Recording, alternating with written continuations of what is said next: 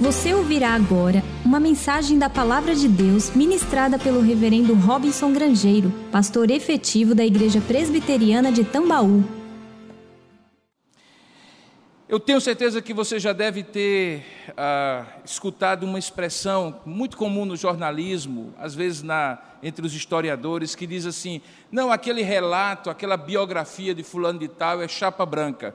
Normalmente as pessoas usam essa expressão chapa branca para dizer que é alguma coisa oficial, ou seja, alguma coisa que salienta os aspectos positivos daquela pessoa que vai ser retratada, biografada, história que vai ser contada e esconde assim meio debaixo do tapete os defeitos, as faltas que eventualmente poderiam ser é, levantadas, não é? poderiam ser mostradas também. Do ponto de vista bem técnico, o nome disso é hagiografia ou hagiografia, onde a palavra hagios ou hagios significa santo, ou seja, é uma biografia santificada, assim meio canonizada. Isso é tudo o que o livro de Atos dos Apóstolos não é.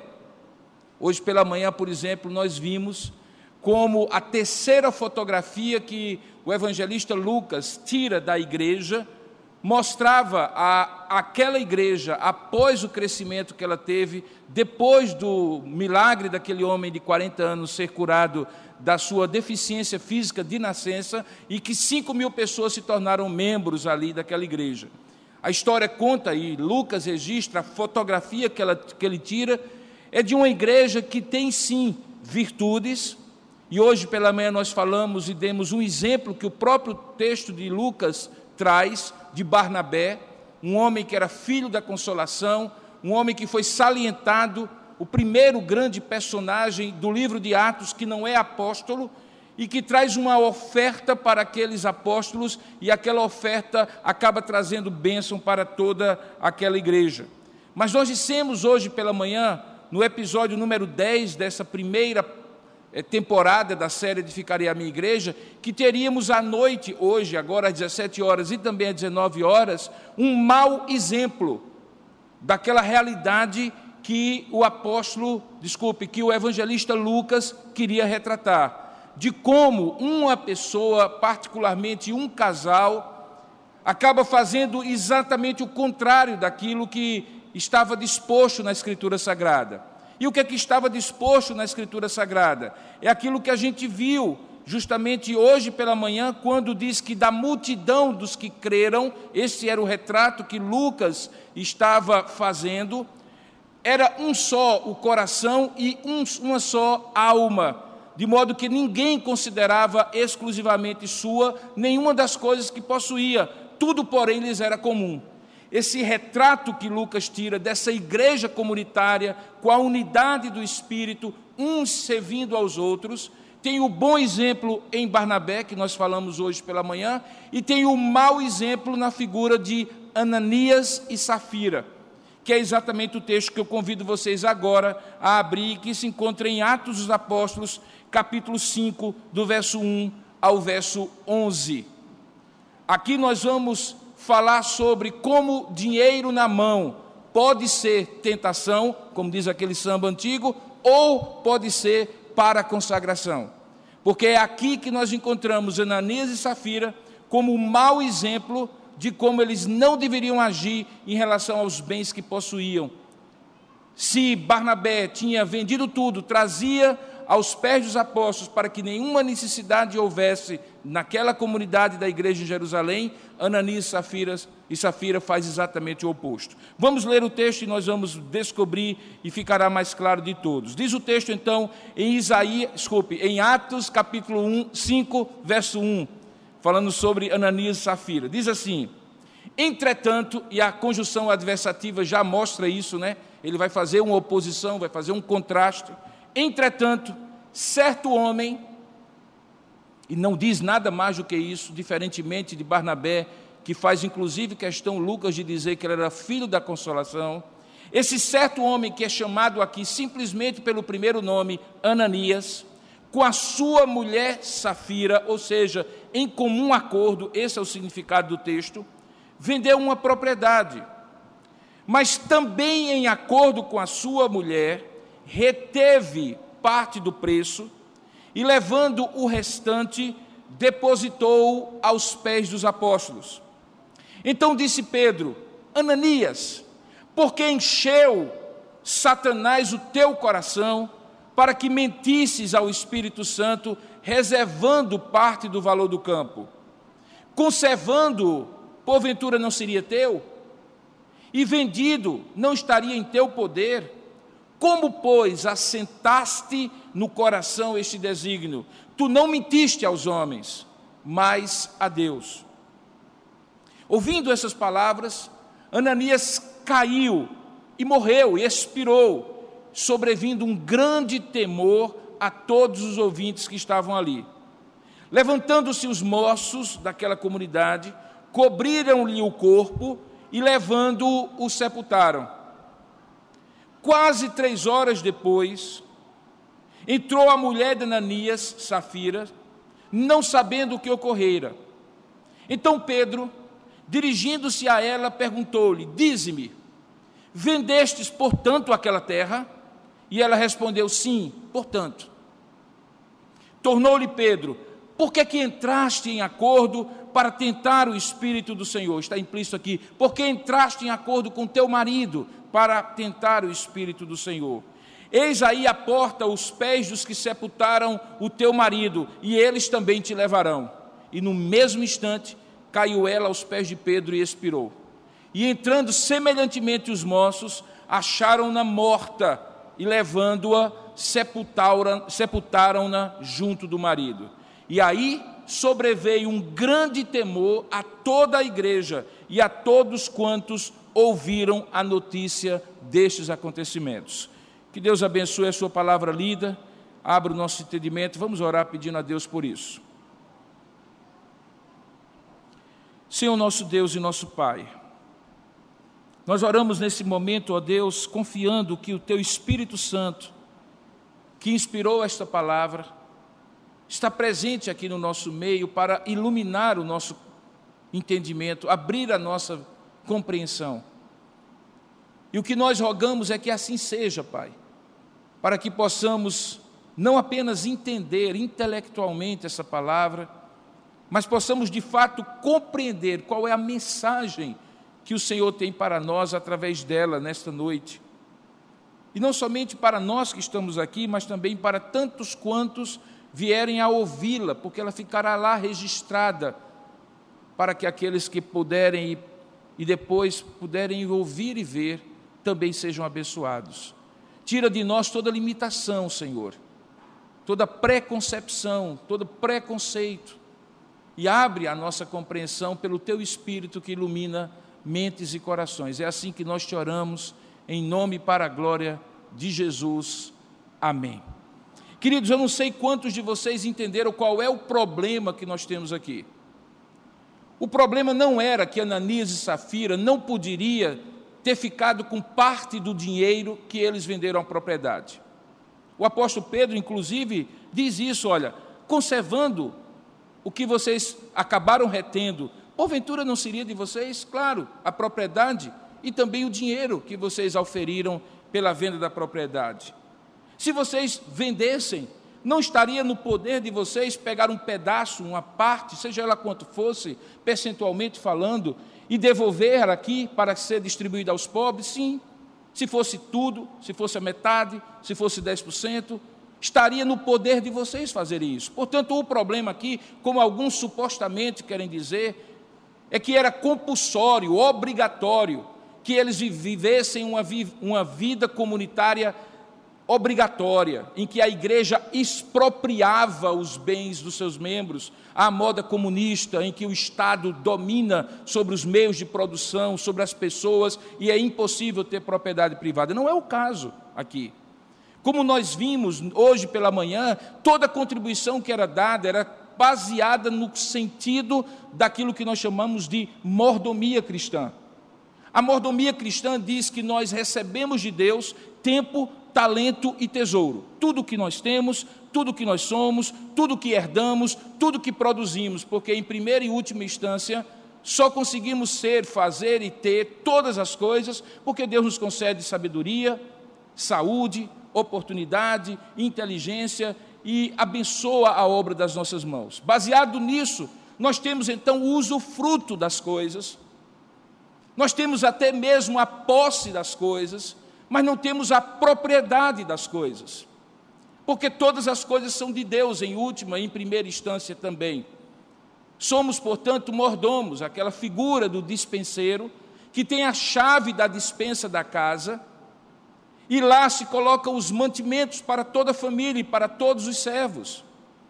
E aqueles mantimentos não são dele, mas são por ele administrados.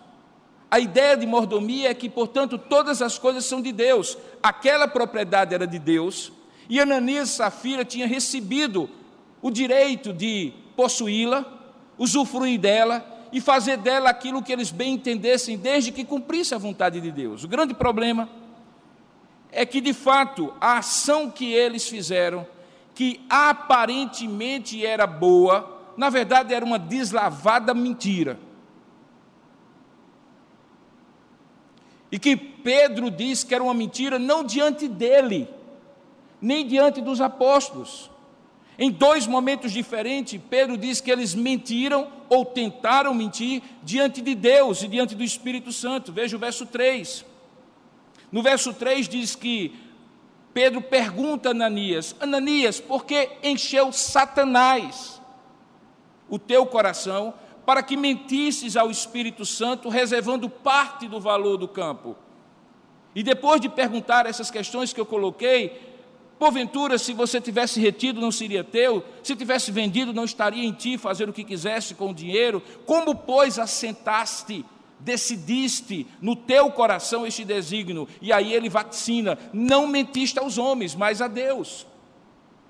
A questão, portanto, não era que eles tinham dado muito ou tinham dado pouco, mas é que aquilo que eles trouxeram aos pés dos apóstolos fazia todos acreditarem, inclusive os apóstolos, que era a totalidade da receita auferida por aquela venda, quando na verdade era apenas uma parte. Portanto, a questão aqui é a questão da mentira, mas não uma mentira simples e qualquer. E talvez seja isso que eu gostaria que você entendesse nessa noite. Primeiramente, porque não é razoável mentir a Deus. É razoável mentir a Deus, sinceramente. Faz algum sentido se tentar mentir a Deus? Não, por três razões. Primeiro, porque Deus sabe de tudo, então Ele não pode jamais ser enganado. Segundo, porque é inútil mentir a Deus, porque, como Ele mesmo diz, tudo que estiver oculto um dia será revelado. Nada ficará oculto, porque Deus chamará à luz todas as coisas. Paulo, escrevendo aos Romanos, no capítulo 1, diz que haverá um dia em que o Senhor fará sobressair aos olhos de todos as motivações e os segredos do coração do homem. E quando eu imagino esse momento, me faz tremer de como Deus haverá de mostrar às vistas de todos minhas motivações mais íntimas e secretas, inclusive quando eu estou fazendo coisas que supostamente são coisas santas, como por exemplo aqui pregando a vocês. Não é razoável mentir, portanto, porque além de ser inútil, além de ser absolutamente impossível mentir a Deus, também esse mentiroso se associa àquele que é inimigo de Deus. Veja que Pedro diz muito claro: foi Satanás que encheu teu coração.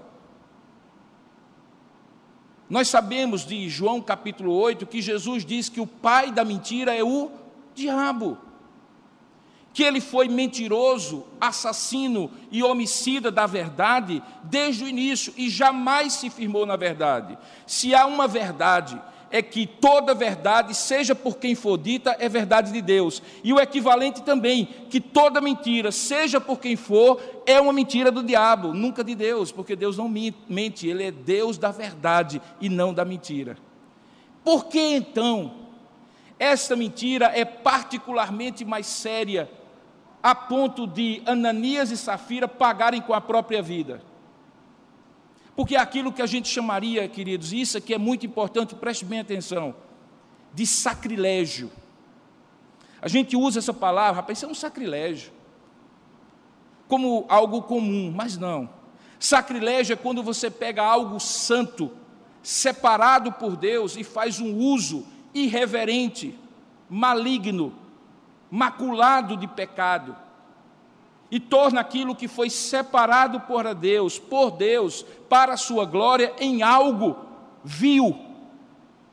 Quando Isaú, por exemplo, vende o seu direito de primogenitura por um prato de sopa de lentilhas ao seu irmão Jacó, Hebreus, lá no Novo Testamento, diz que ele cometeu um sacrilégio, uma irreverência, que não é apenas se comportar dentro da igreja, mas é considerar santo aquilo que Deus disse ser santo. Eu não posso chegar como Ananias e Safira chegaram e dizer: Eis aqui um dinheiro, for pouco, for muito, pouco importa e dizer assim: Isso é tudo que eu consegui com a venda do meu terreno, está aqui consagrado a Deus, e no oculto, como se fosse, como se fosse enganar possível, como se fosse possível enganar a Deus, isso é só uma parte, isso é um sacrilégio. Não se trata de um pecado contra outra pessoa, que é pecado, sem dúvida alguma, enganar uma pessoa no negócio, mentir a uma pessoa, ser infiel na, na, na, na verdade ser desleal com a pessoa, tudo isso obviamente é pecado. Mas nós não estamos falando apenas disso, entendem? Nós estamos falando de alguma coisa que Deus considera santo. Não precisava, Ananias não precisava, Safira não precisava dizer que aquele dinheiro era de Deus, mas uma vez dizendo que aquele dinheiro era de Deus, eles não podiam dizer é tudo, quando na verdade não era.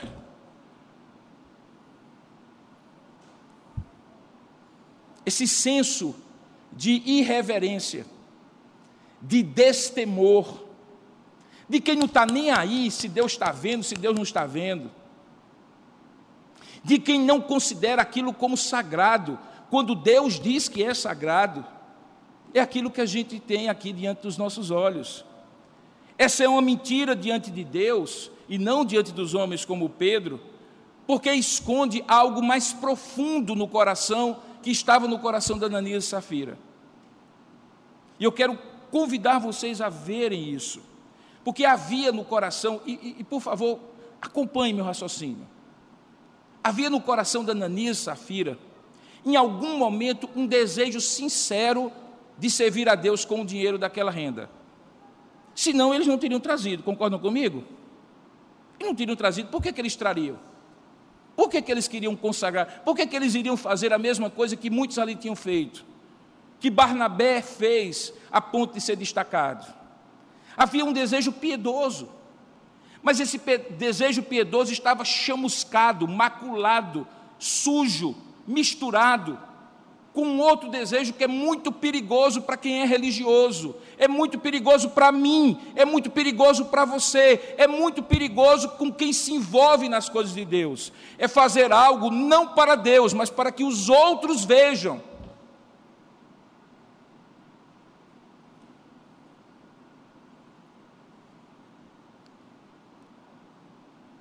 Nome disso é hipocrisia.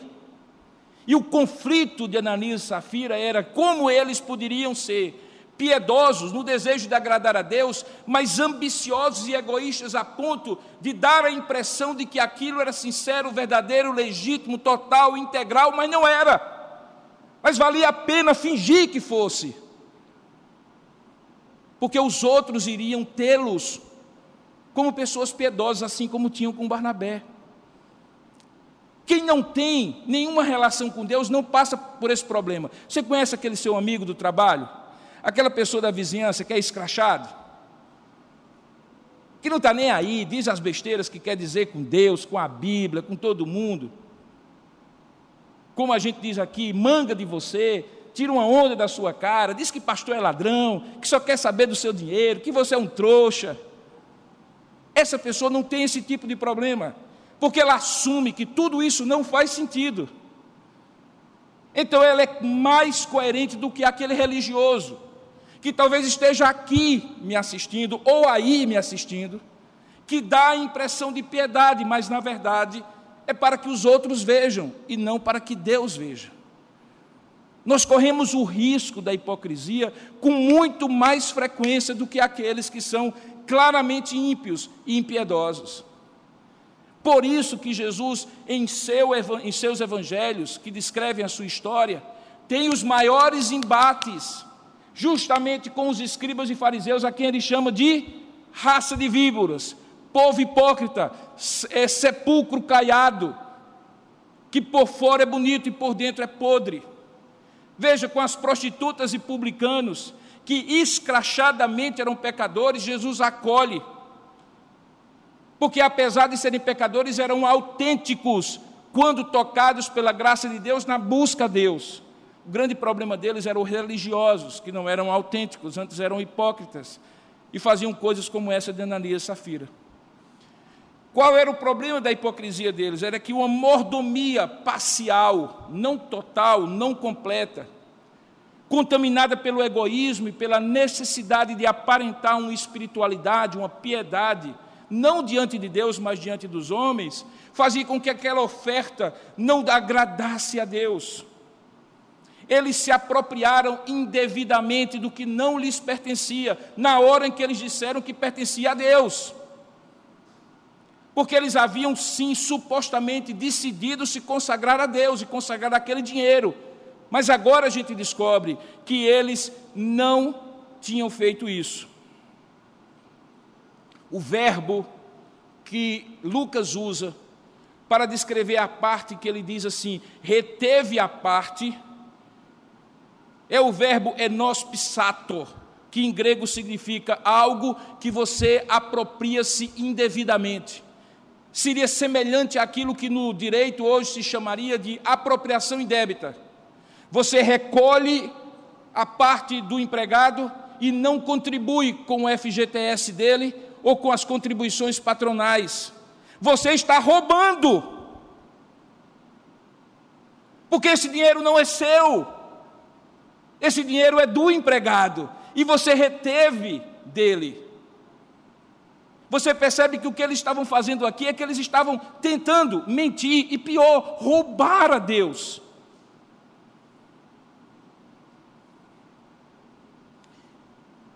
E mais, não foi uma coisa que surgiu na hora, impulsiva. Tipo assim, foi mal, falhei, caí, ou escorreguei aqui. Não. O texto dá a entender, tanto no diálogo de Pedro com Ananias, como no diálogo de Pedro com Safira, que eles entraram em conluio. O verbo grego sineideis significa uma, uma coisa que é compartilhada, combinada. É uma formação de quadrilha.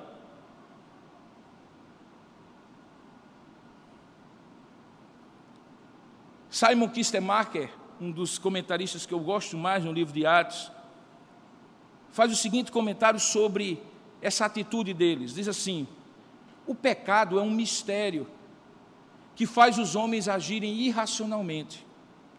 Se Ananias tivesse sido honesto e direto, ele saberia que a propriedade, depois de sua venda, o dinheiro, pertencia-lhe enquanto permanecesse sob sua posse. Poderia fazer deles o que quisesse, não estava sob nenhuma obrigação. No entanto, permitiu que Satanás enchesse seu coração, recusou-se a adorar a Deus e fez o dinheiro o objeto da sua adoração. Ao se vir a esse ídolo chamado dinheiro, pois assim ele desejava o elogio do povo de Deus por sua generosidade dissimulada, na verdade ele deveria saber que o homem não pode servir a dois senhores, ou ele serve a Deus, ou ele serve a mamon, ou ele serve a Deus, ou ele serve ao dinheiro. Esse era o problema. No Antigo Testamento, quando não é o dinheiro a questão, mas é o voto que você faz, o compromisso que você faz, Deus adverte assim: que uma vez você fazendo os votos, e votos que você não é obrigado a fazer, promessas que você não é obrigado a fazer, mas uma vez fazendo, cumpra os seus votos de maneira fiel. Portanto, a questão não é dinheiro, novamente, a questão é se o compromisso que você está fazendo com Deus, seja do que for, seu tempo, seu talento, seu tesouro, está sendo feito como um ato de adoração a Deus, uma mordomia completa, integral, ou se é alguma coisa que os outros vejam, mas você retenha parte do elogio, da glória, da fama, do reconhecimento das pessoas ou do usufruto daquilo que é de Deus, porque você consagrou a Deus. Curioso é que Kistemacher diz que isso é um mistério. Como é que uma coisa tão lógica, tão óbvia como essa, estou vendo alguns de vocês fazendo assim, e é, é lógico, mentir a Deus não se pode.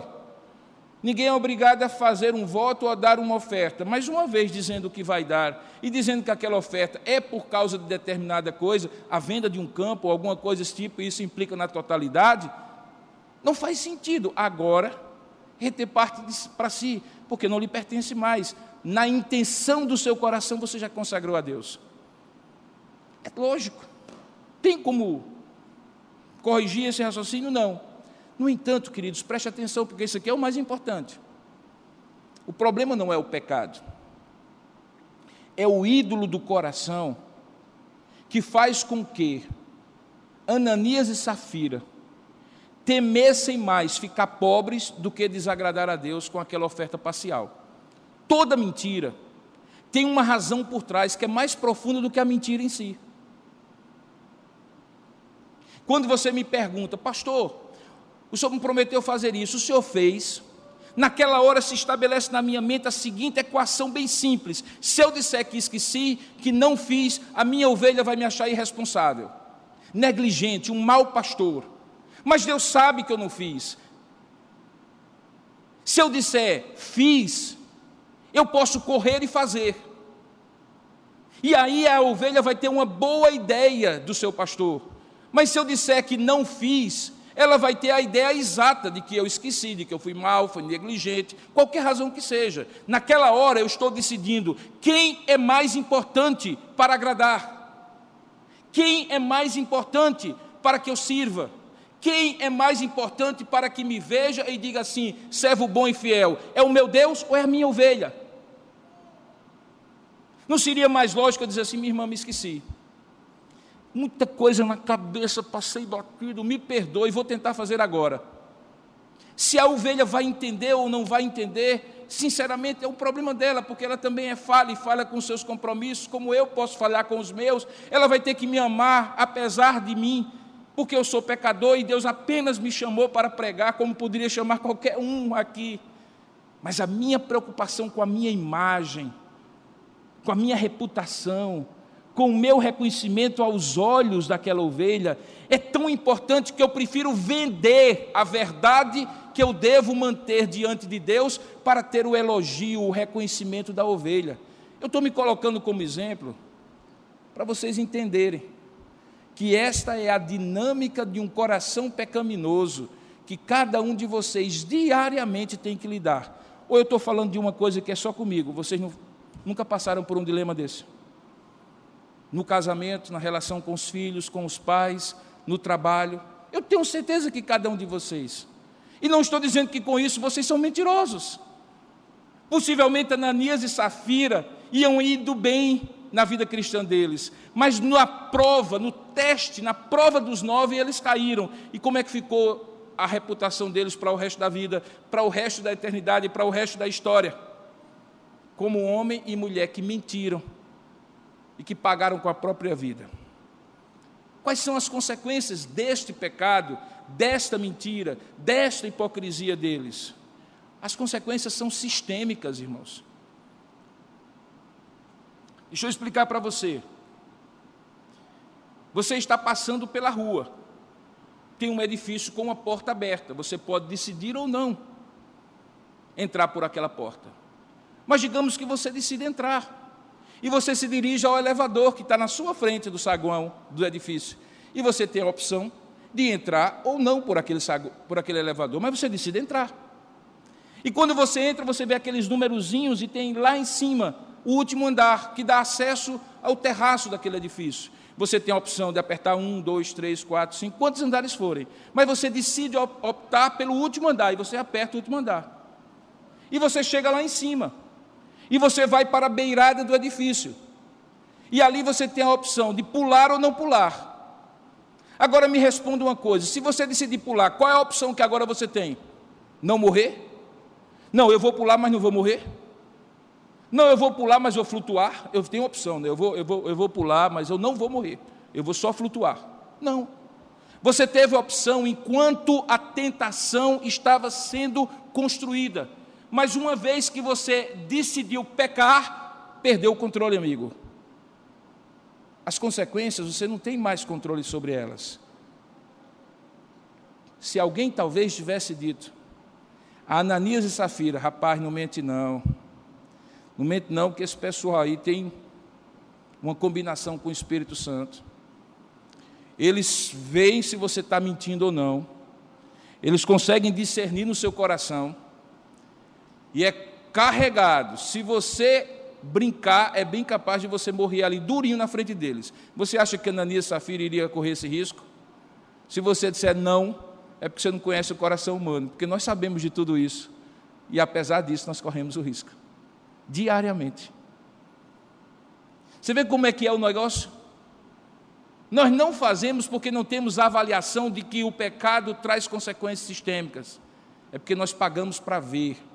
Nós blefamos, como se fosse um jogo de pôquer, uma roleta russa, quando na verdade o risco é que eu temos três cadeiras aqui, viu? Pode, pode sentar. Que eu seja a maior vítima.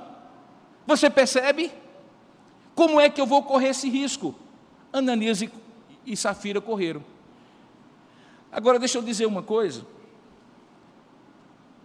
Quando eu li essa história, mais recentemente, eu já li essa história algumas vezes, mas quando eu li essa história para o texto, para ministrar a vocês, eu comecei a achar uma coisa parecida. A palavra de Deus se renova. Eu comecei a achar uma coisa parecida.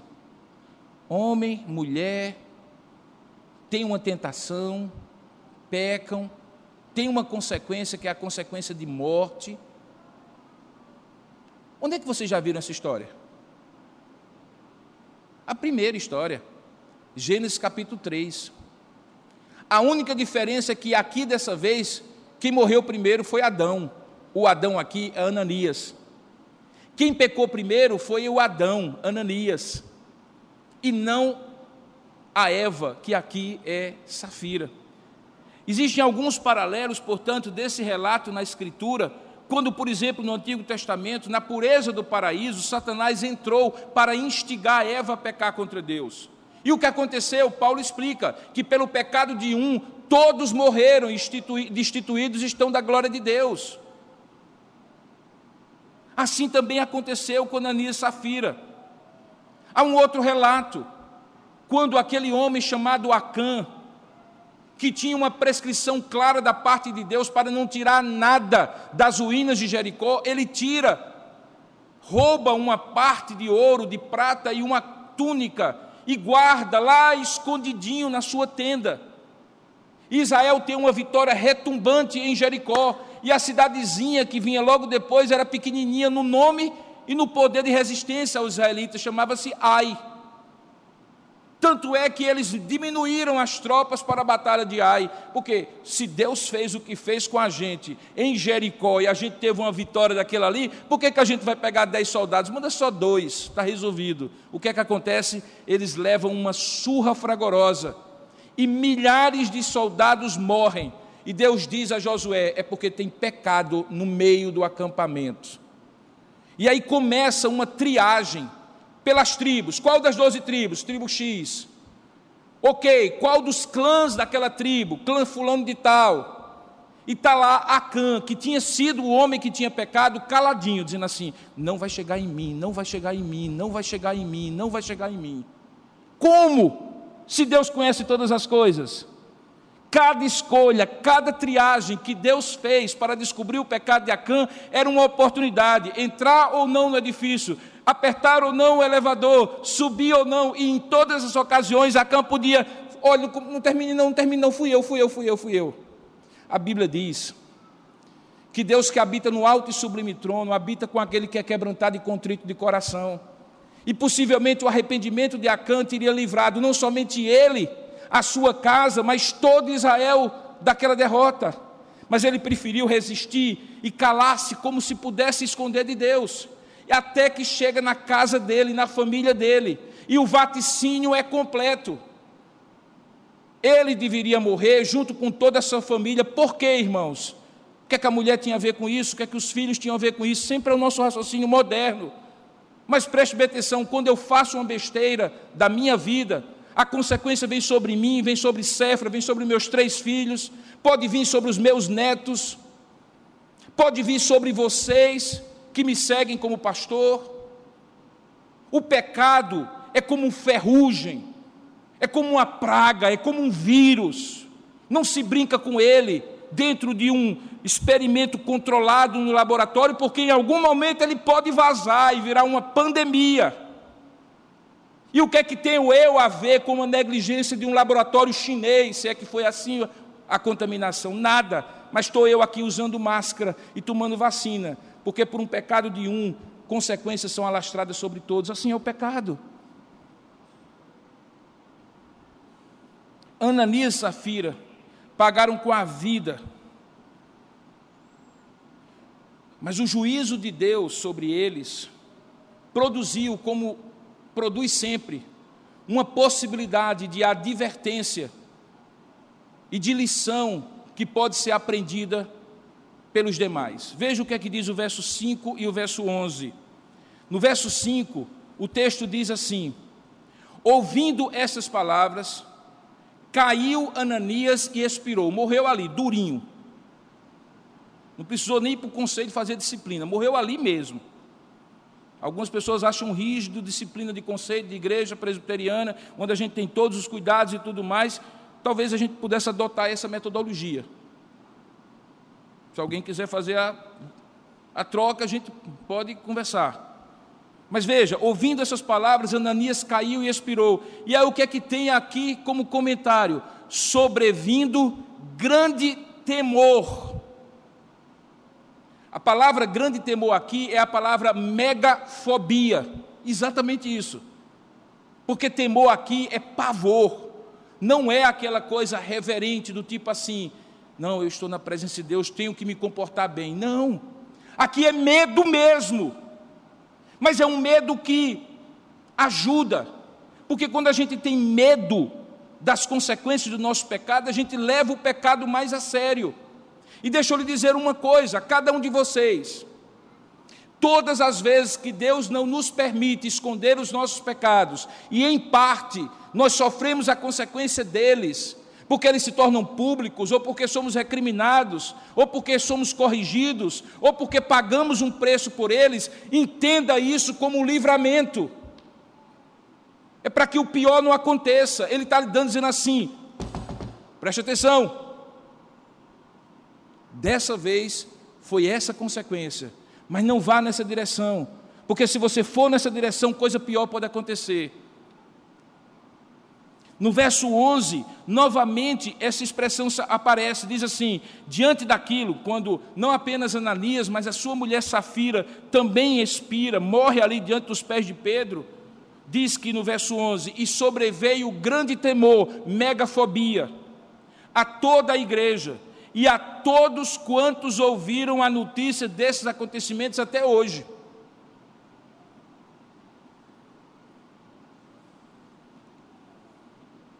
Ninguém deve amar a Deus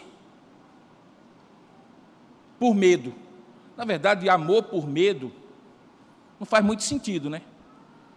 Amor é um sentimento tão maravilhoso, o melhor de todas as, a maior de todas as emoções, que a gente deveria sempre amar movido por coisas boas, por gratidão, por reconhecimento, por devoção. Mas há um princípio muito interessante é que quando você não ama alguém porque respeita, você precisa aprender a respeitá-lo porque teme essa pessoa. E é essa metodologia de Deus aqui. Aquele grande temor provocou um medo e um espanto no povo. Os crentes que testemunharam a morte de Ananias na presença dos apóstolos ficaram cheios de espanto e outros que ouviram a respeito por intermédio dessas testemunhas foram também tomados de santo temor. E todos entenderam a verdade que Deus exerce terrível vingança sobre os enganadores. Que horrível coisa é cair nas mãos do Deus vivo. que Deus é misericordioso, compassivo, assaz benigno para com aqueles que o temem e a ele se achegam. Mas ele é implacável, fogo consumidor sobre aqueles que de maneira sacrílega, de maneira destemida, desavergonhada, torna algo comum aquilo que é santo. O nome de Deus, por exemplo, não tomarás o nome do Senhor teu Deus em vão, é coisa séria. Brincar com o nome de Deus, fazer piada com o nome de Deus, com as coisas de Deus, com a palavra de Deus, com Jesus Cristo, é brincar com coisa que não se deve brincar. Mas hoje se tornou algo assim, e a gente não está considerando como isso é sério. E aqui eu conduzo ao final da minha mensagem. Quando somos pequenos, eu não sei hoje se os pais ainda fazem isso, mas quando nós éramos pequenos, a maneira que nos fazia tremer de medo para não fazer alguma coisa era quando o pai ou a mãe dizia assim: Olha, Deus está vendo, viu? Meu amigo, o tal do Deus está vendo, Deus está vendo. Deus está vendo. Aquilo fazia a gente ter medo do castigo de Deus. Certamente isso pode ter instigado na mente de muitos a ideia de um Deus que está toda hora vigilante ali, um patrulhamento espiritual, que se você sair da linha você está no inferno. Eu conheço algumas pessoas que hoje veem Deus de uma maneira extremamente cruel, como um Deus que não tem nunca misericórdia e graça, porque foram ensinados diuturnamente dessa maneira. Porém, o outro extremo é, tem sido cada dia mais frequente nos dias de hoje. Parece que Deus não vê mais nada. Parece que se eu não for pego, parece que se as pessoas continuarem olhando para mim com bons olhos, enquanto eu vivo uma vida dupla, tudo bem parece que Deus não vê mais nada. Furaram os olhos de Deus no meio do povo de Deus. Mas o fato é que Deus realmente é para ser temido. Porque quem não ama, porque não o reverencia, só vai reverenciar se dele tiver, no mínimo, receio do seu juízo. A história de Ananias e Safira é uma história de advertência, irmãos. Veja como Lucas estruturou a sua história ele conta o milagre de um homem de 40 anos que é curado por Pedro e João. Cinco mil pessoas se convertem. O sistema político e religioso vem contra eles.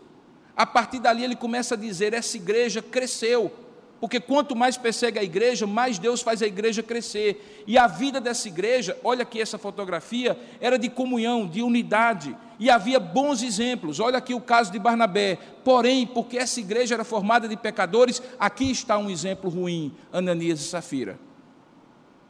Lucas é um escritor maravilhoso, um grande narrador de histórias, e a história que ele conta para nós hoje à noite é a história de uma advertência é a história de uma advertência. Talvez você esteja diante do edifício, ninguém está vendo, e você ainda está lidando com a tentação, seja ela qual for, mas principalmente as coisas que se referem a Deus. Talvez você esteja dizendo assim: não, eu só vou entrar, e você entra. A Bíblia diz que a gente tem que fugir, mas você resolve enfrentar, porque se acha inexpugnável, inatacável, vencedor sobre tudo. Há uma certa autossuficiência. Eu posso brincar com o perigo. Você entra, você aperta o elevador, você sobe até o último andar. Antes que você esteja lá em cima, Ananias e Safira estão dizendo para você: não brinque com as coisas de Deus. Não ofereça o seu corpo que é templo do Espírito Santo, para a prostituição. Não ofereça a sua boca, que é para o louvor a Deus, para qualquer outro fim que não seja glória a Deus. Não ofereça a sua casa que você conquistou com muito suor do seu trabalho.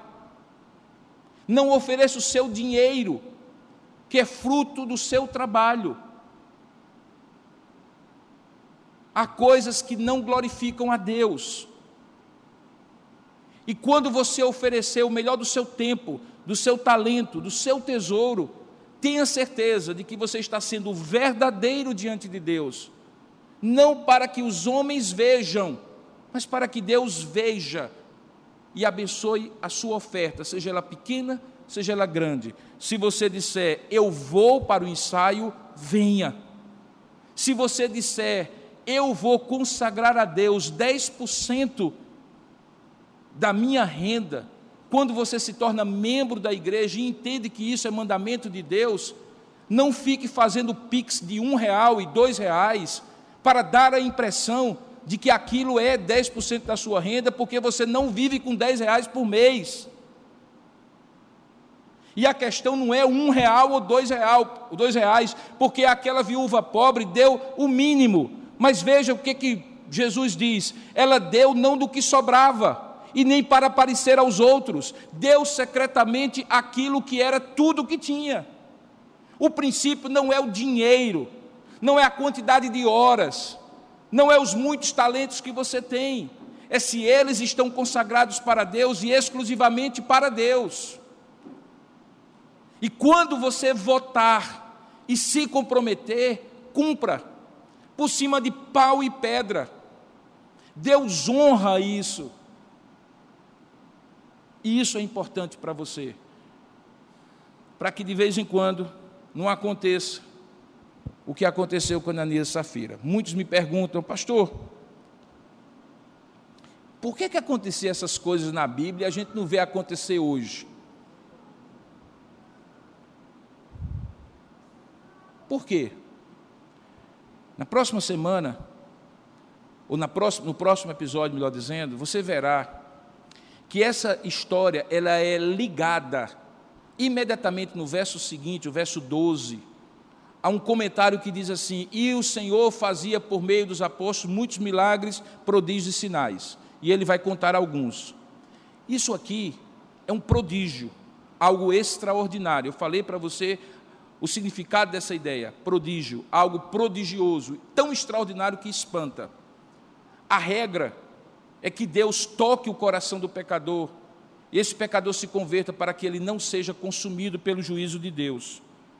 Mas é possível que isso aconteça. Ainda hoje. Se for algo que vá glorificar a Deus, que for trazer uma grande advertência como nos trouxe hoje.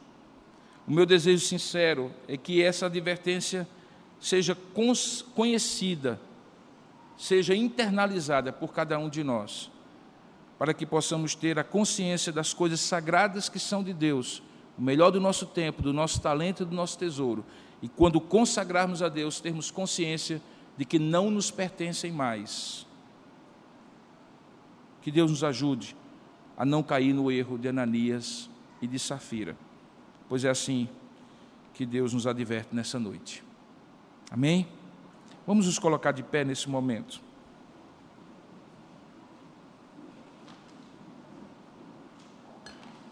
Eu convido você a curvar a sua cabeça, fechar os seus olhos.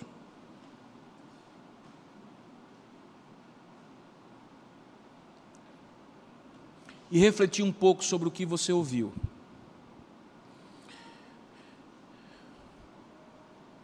Eu sou culpado dessas coisas que eu estou advertindo você, que também é culpado, seja nesse aspecto ou em outro. Nenhum de nós aqui está imune ou isento dessa realidade. O que vai nos distinguir para não cairmos no caminho de Ananias e Safira é o quão a sério nós vamos levar isso. E eu convido você a levar isso muito a sério.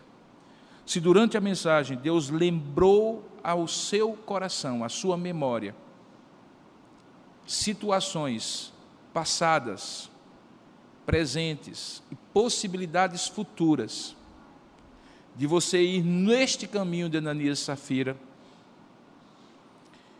eu lhe exorto, meu irmão, minha irmã, a colocar isso diante de Deus, dizendo assim: Senhor, livra-me deste caminho, livra-me eu já estou enredado nisto. Mas liberta-me, tira-me disso, tira-me deste caminho mau e guia-me pelo caminho eterno.